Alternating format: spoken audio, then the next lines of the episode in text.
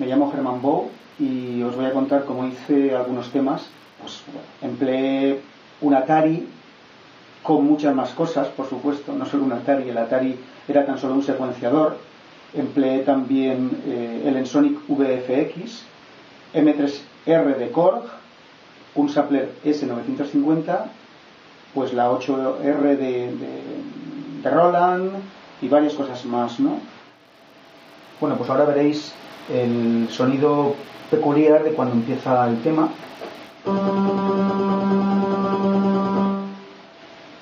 Junto con él va eh, el Symphony Box, que es una especie de violonchelo.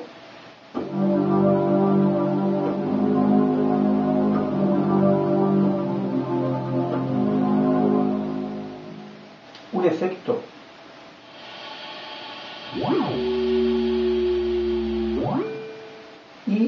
coros que despiden el, en sí toda la intro, ¿no?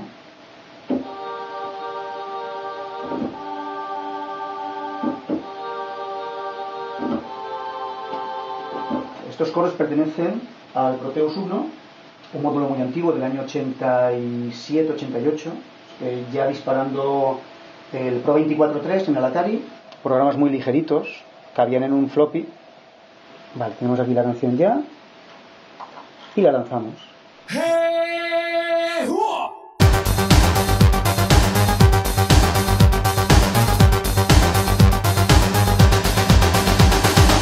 Chiquitan, chiquititan, tan, tan, que tumban, pan, que tumban, que tepe, tepe, tan, pam, pan, que tumban, que pin. Chiquitan, chiquititan, tan, tan, que tumban, pan, que tumban, que tepe, tepe, tan, pam, pan, que tumban, que pin. Éxtasis, extano, éxtasis,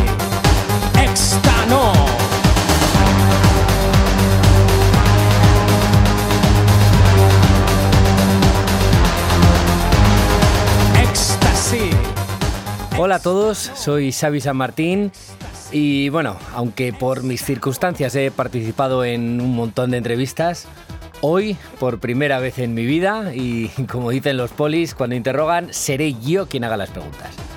Mi tocayo Cal, dueño y señor del MS2 Club, es el cerebro detrás de la ocurrencia que nos ha traído a esta situación tanto a mí como a nuestro invitado. Así que, en fin, Javi, tuya será la responsabilidad de cuanto ocurra hoy aquí.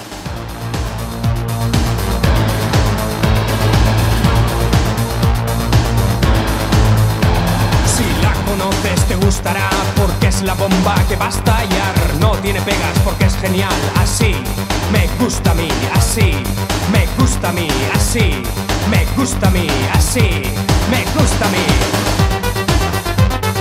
Germán Bou es muchas cosas y hasta donde he podido saber, todas buenas. Músico, ingeniero electrónico, desarrollador de software, publicista. Sin embargo, el gran público lo conocemos por ser el compositor de himnos generacionales como Así me gusta a mí, con la voz de Chimo Bayo, Espiral o Grial Saint, entre muchos, muchos otros. Él es la leyenda detrás de lo que se conoció como el Sueño Valencia, la banda sonora de aquella Ruta de Estoy o Ruta del Bacalao. Y bueno, fue todo un acontecimiento en la música de baile incluso a nivel europeo. No exagero cuando digo que Germán Bou es uno de los músicos más influyentes de la escena electrónica de la década de los 90. Muy buenas, Germán. Lo primero... Hola, Muy Xavi. buenas. Lo primero de todo, muchísimas, muchísimas gracias por tu tiempo. Desde el primer Gracias. momento que te atraqué a traición has estado dispuesto a tener esta charla y vamos sumando años y, y uno va desarrollando un instinto que permite detectar enseguida a, a la gente amable y apasionada. Así que de verdad, de verdad que te lo agradezco. Es de verdad todo un placer pasar un rato contigo. De verdad. El placer es mío y ya lo sabes, hemos tenido un contacto hace unos meses. Estuve en uno de vuestros conciertos Sí. también y, y sabes que me encantó. Sí. Me encantó toda la banda eh, y tú eres un, un tipo, la verdad, muy salado. qué bueno, qué bueno, Germán. Bueno, oye, qué maravilla. Ya está, si lo- ya está. Vamos a, ya lo vamos a dejar aquí porque solo lo podemos empeorar. Qué maravilla, qué Qué maravilla. bueno. Oye, para que la gente te conozca, vamos a empezar por el principio. Yo l- he estudiado un poco tu, tu historia. Y sé que desde muy chiquitín, desde los como seis años, una cosa así, tú tienes una relación muy estrecha con la música.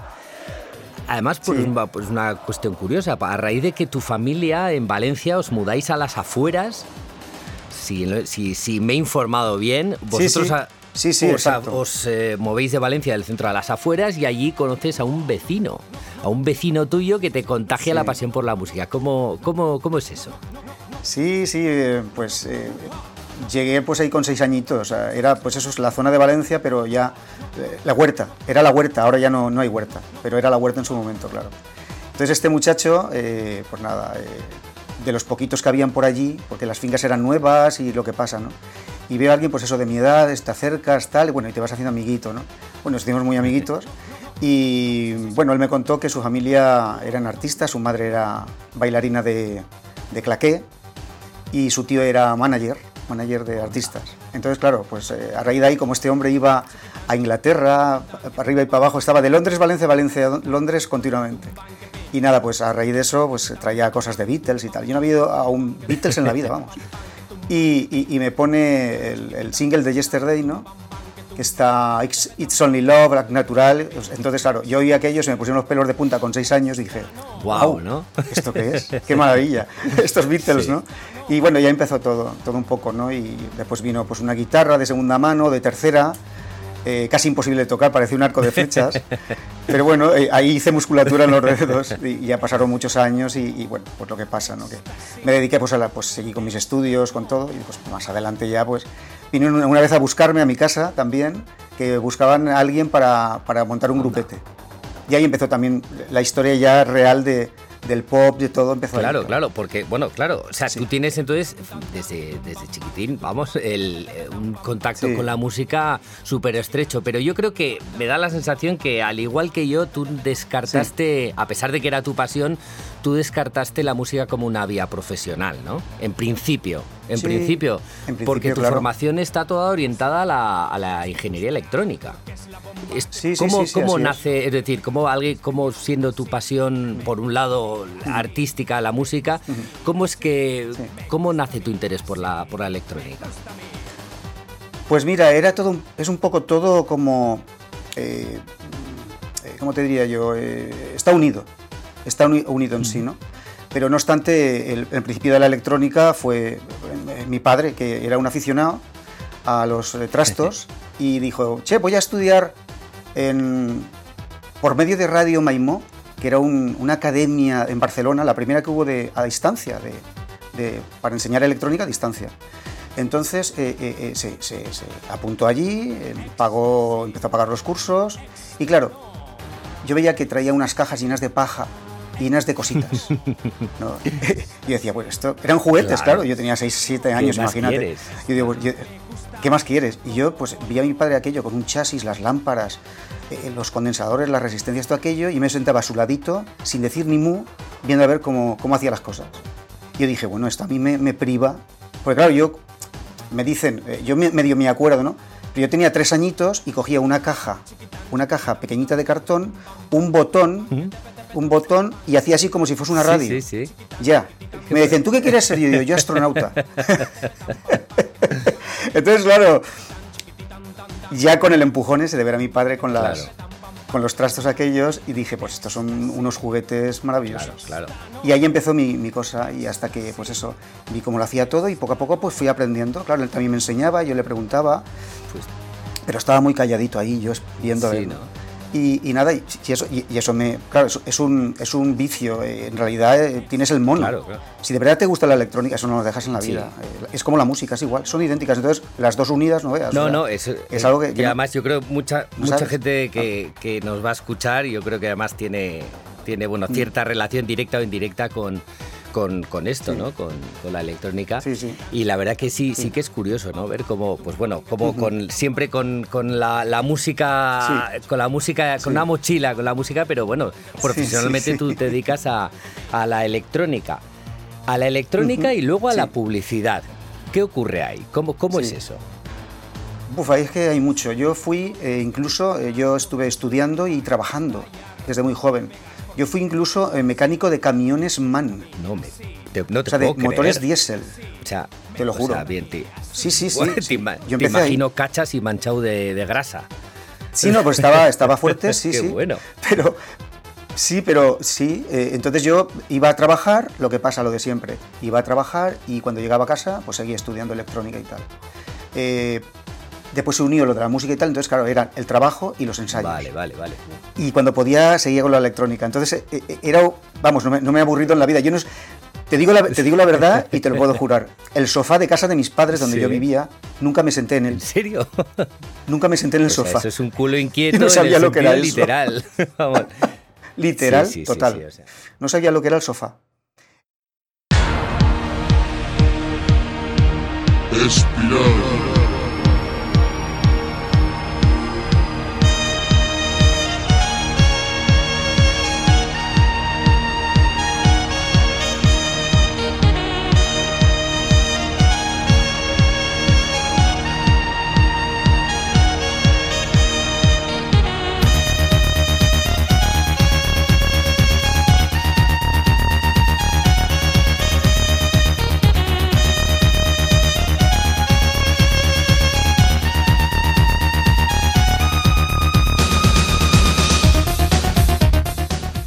Cuando, cuando empieza, es decir, cuando ya, eh, cuando tú grabas aquellas primeras, eh, primeras pistas de, de- de- Sí. pues eso, de, de música electrónica y tal, ¿qué Ujú. años tenías más o menos? ¿De qué año estamos hablando en los 90? Pues ya mayor, porque ten en cuenta que nosotros, como teníamos varias formaciones eh, de grupos musicales, teníamos una orquesta grande donde facturábamos dinero. Era una orquesta muy conocida aquí en Valencia, era la Orquestina Pescadilla, que era súper conocida. Entonces, en los eventos importantes de aquí siempre estábamos nosotros y aparte nos corríamos toda España. Claro. Eh, eso de decir, nos vamos a Teruel y a las 10 de la noche montando tal y, y de madrugada para casa, ducha y a ponerme a trabajar. Bueno, bueno. Eh, o sea, eh, Sí, sí. claro, lo típico de la orquesta, Sí, ¿no? no- Eh, Tú sabes el no rollo. es muy mejor que nadie. No, no, ¿no? lo conozco Grupo orquesta. perfectamente, perfectamente. Por eso, grupo orquesta. Exacto. Es lo mismo, es carretera, furgona y, todo eso. Sí, total. Entonces, claro, eh, eh, a, a- raíz de, de todos esos años que estuve yo para arriba, para abajo, tuvimos formaciones de grupos de tecnopop, de todo, de rock progresivo, de todo. Entonces, claro, pasan años y yo digo a los. Yo tenía entonces 20, 25, por ahí, 25, 26. Y digo, me tengo que dejar la música porque quiero centrarme ahora en, en la electrónica de diseño para, para automoción y para la General Motors, todo esto, ¿no? En- sí, sí. En- entonces me dejé la música seis años, o cinco o seis años, sí. Est- Estamos hablando del año 82, 83, Vale. 84. Vale. Y hasta el 89 no retomo la música otra vez. La guitarra, que es mi Sí. instrumento, estaba detrás, detrás de una puerta, la Gibson, estaba detrás de una puerta, eh, eh, durante seis años estuve ahí. No toqué nada Mirándote con cara de pena. mirándome, no toqué nada. Entonces, claro, llega un momento que ya pasan todos esos años, estoy ya metido en todo esto, soy socio incluso de un, de un concesionario de automóviles, y entonces, claro, digo, mira, yo ya estoy harto de todo esto. Quiero, aparte la espalda duele ya, Mm. ¿sabes? Porque parece que no, pero eso de estar así, agachado Sí, para arriba, sí, para sí. abajo, al final te duele. Y ahora en los ya, ya eran los 32, 33 años, claro. Entonces, a partir de ahí digo, se acabó, me monto un estudio de grabación. Pues me, me monto mi, me compro mi portaestudio, una reverb, un tal, un, un teclado, un no sé cuántos, y empiezo a hacer algunas cuñitas para, para radio, para tal. Vale, vale. Y ahí me engancho, me engancho, y ya me dejo los automóviles y me monto el Vale, estudio. vale, vale, Y ahí, vale, eso, vale. Eso es exacto. lo que- Entonces, eso es el año final del 89, Vale, finales del 89. Principios del vale, 90. Vale, claro, claro. te principios del Vale, 90. un, bueno, pues, portaestudio, para que la, la gente conozca, bueno, es un grabador de, Sí, ci- de cinta. O sea, antes que tener un sí, sí, ordenador, porque claro. del ordenador, eso, bueno, ya eh, luego, luego hablaremos de eso, pero Eh, luego los hablaremos. ordenadores no, no, no grababan, no grababan nada. No, no, nada no, de no. nada. Pero bueno, No, nada. vale, entonces estamos a finales de los, de los 80, Sí. después de haber Sí, sí, sí. vivido eh, la vida de, de cuatro o cinco seres humanos ya eh, en una, en una juventud. En una, exacto. Eh, tú, eh, pues eso, te pones a, a trastear, a trastear y das con, con algunas canciones, ¿verdad? Que grabas en cassette. Sí, Y las y las se te ocurre mandarlas, bueno, llevarlas incluso personalmente a algunas discotecas. Sí, sí, sí, sí, sí, sí, sí, sí. Sí. Entonces, claro, eh, eh, eh, como era un estudio enfo- enfocado a la publicidad, Pues lo que ¿qué pasa, que cuando no tenías eh, eh, trabajo en ese momento, pues unos días esos que estabas, pues entre que viene un cliente otro, que haces una entrega, pues yo iba haciendo cositas, iba como, yo decía, si esto es una maravilla, tengo la Atari ya, eso de tener la partitura hecha y poderla mañana retomar, yo digo, eso, Sí, sí, sí, sí, es- sí. esto es un paraíso. paraíso. Solo para, para nosotros era un paraíso ya, Sí, eso solo. Imagínate, sin tener audio digital, ya era un paraíso tener el No, no, está claro. Era, era brutal, era brutal. Entonces, claro, digo, che, bueno, entonces, cintita, que era lo que había, pues eso, cintita y, ¿qué voy? Pues a Barraca a las 3 de la mañana, para allá, a ver qué dicen de esto. Y era, era el santo grial.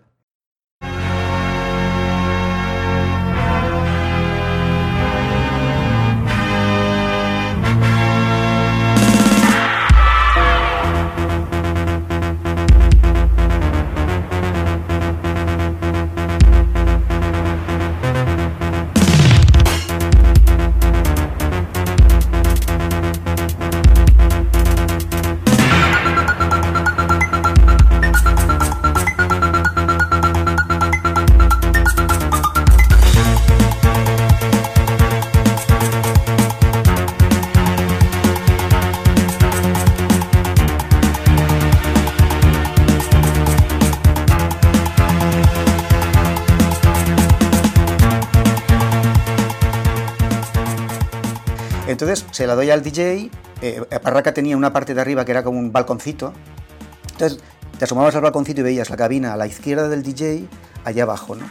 Entonces mm, mm, me asomo y tal, y me dice, ya tenía la cinta, la había, había hecho una preescucha, y me da así con el pulgar, ¿no? Me dice, ok, ¿no? Y yo digo, bueno, vale. Entonces, claro, pinché la cinta, ya era muy tarde, y claro, como estaban con música muy, así muy fuerte, alemana, tal, ¿no?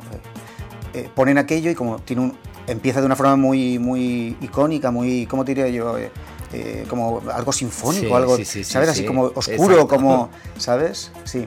Entonces, claro, la gente va y estaba va- y se para de bailar, se para de bailar. Y cuando ya entra tarán, tarán, tarán, tararán, y la gente sigue parada casi de bailar. Y así seis minutos. Y tú, y tú muerto Y de digo, miedo, "Ah". claro. Muerto del miedo, digo, a los cuatro minutos digo, me pido. Y digo, pero no, no, tengo que agradecer al DJ que lo ha pinchado, me quedo aquí como el capitán, ¿no? Sí. Del barco. sí, sí, sí. Exacto. Termina la canción y digo, madre mía, qué, qué, qué, qué bochorno. Termina la canción y van todos zumbados a la cabina diciendo, ¿esto de quién es? Es que, nos, es que lo, hemos estado escuchando. Por, e- Se habían parado por eso escucharlo. no bailaban. Por eso no baila. Joder, qué bueno. Era algo tan diferente, era muy marciano, era muy diferente, entonces decían, ostras, Qué bueno, qué bueno, Sí, qué sí. bueno. Qué- no, buenísimo, buenísimo. En ese momento yo creo que tú estabas ya flotando, ¿no? Del, del... Subidón diciendo, oye, pues no va mal la cosa. Claro. Entonces se, se editó y la verdad que fue un éxito, sí. Sí, sí, se sí. editó y funcionó muy bien. ¿Y cómo, y cómo, Vaya, cómo das como con una discográfica? Es decir, tú Mm. eso, lo- bueno, supongo que, que te moverías, no sé, te iban Sí, sí, visitando. visitando, ¿no? Ibas visitando a- a- las, páginas amarillas. Joder. Como Sí, no, está claro. páginas amarillas. Es que no, no había otra cosa. Páginas amarillas y llamada de teléfono. Mira, tal, tenemos, tengo un estudio que patatín, que nos Qué canta. bueno, tío. Y, y, pues, ah, pues tráeme esto. Entonces, pues mira, y, y ahí empezó pues el catálogo que les hice a, a esta discográfica y, y- Qué está. bueno, buenísimo. Claro. Bueno, y ya está. Sí, sí, después vinieron los demás Claro, temas. Claro, los claro. demás temas que, que, bueno, son sí. clasicazos que conocemos, Sí, que conocemos sí. todos.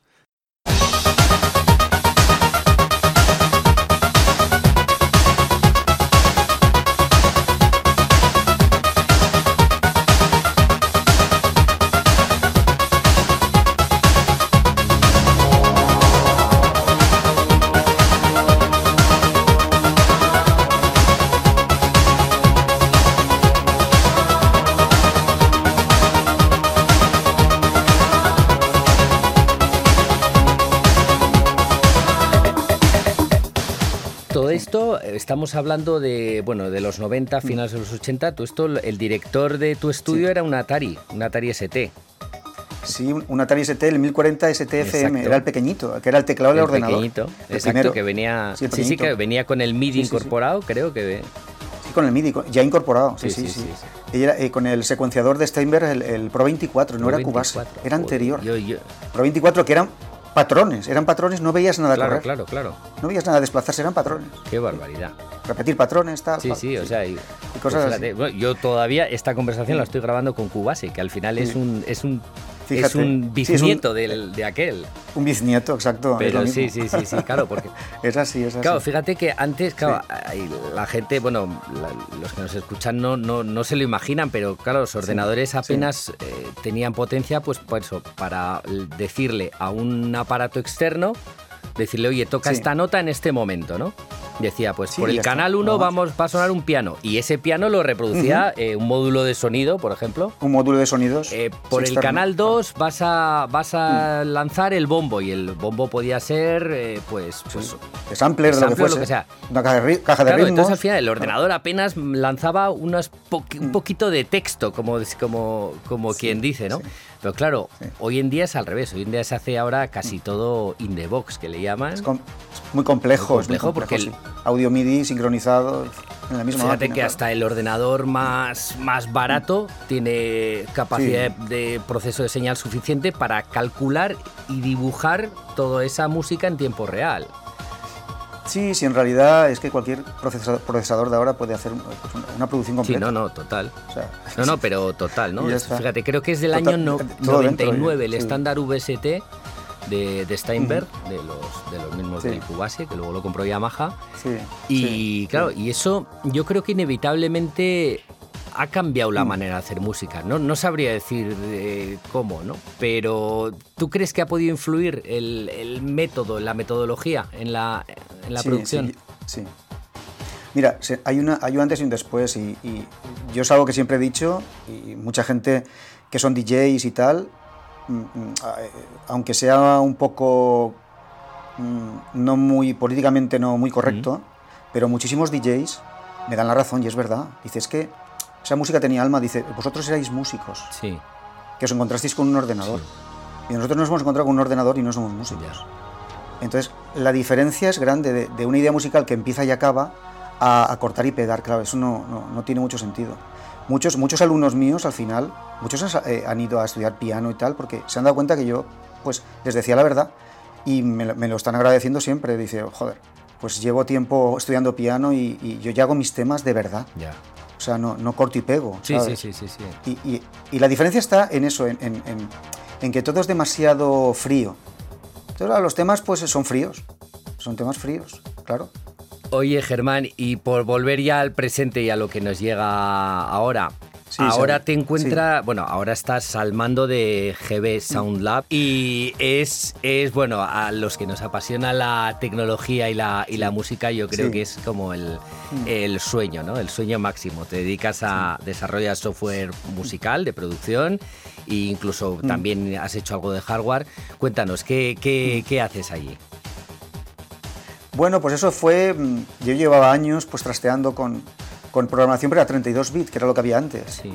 Y che, tal, y entonces vendía algunos paquetes de plugins ya hace, hace un tiempo, pero así como a gente conocida, alumnos, tal, a ese nivel, ¿no?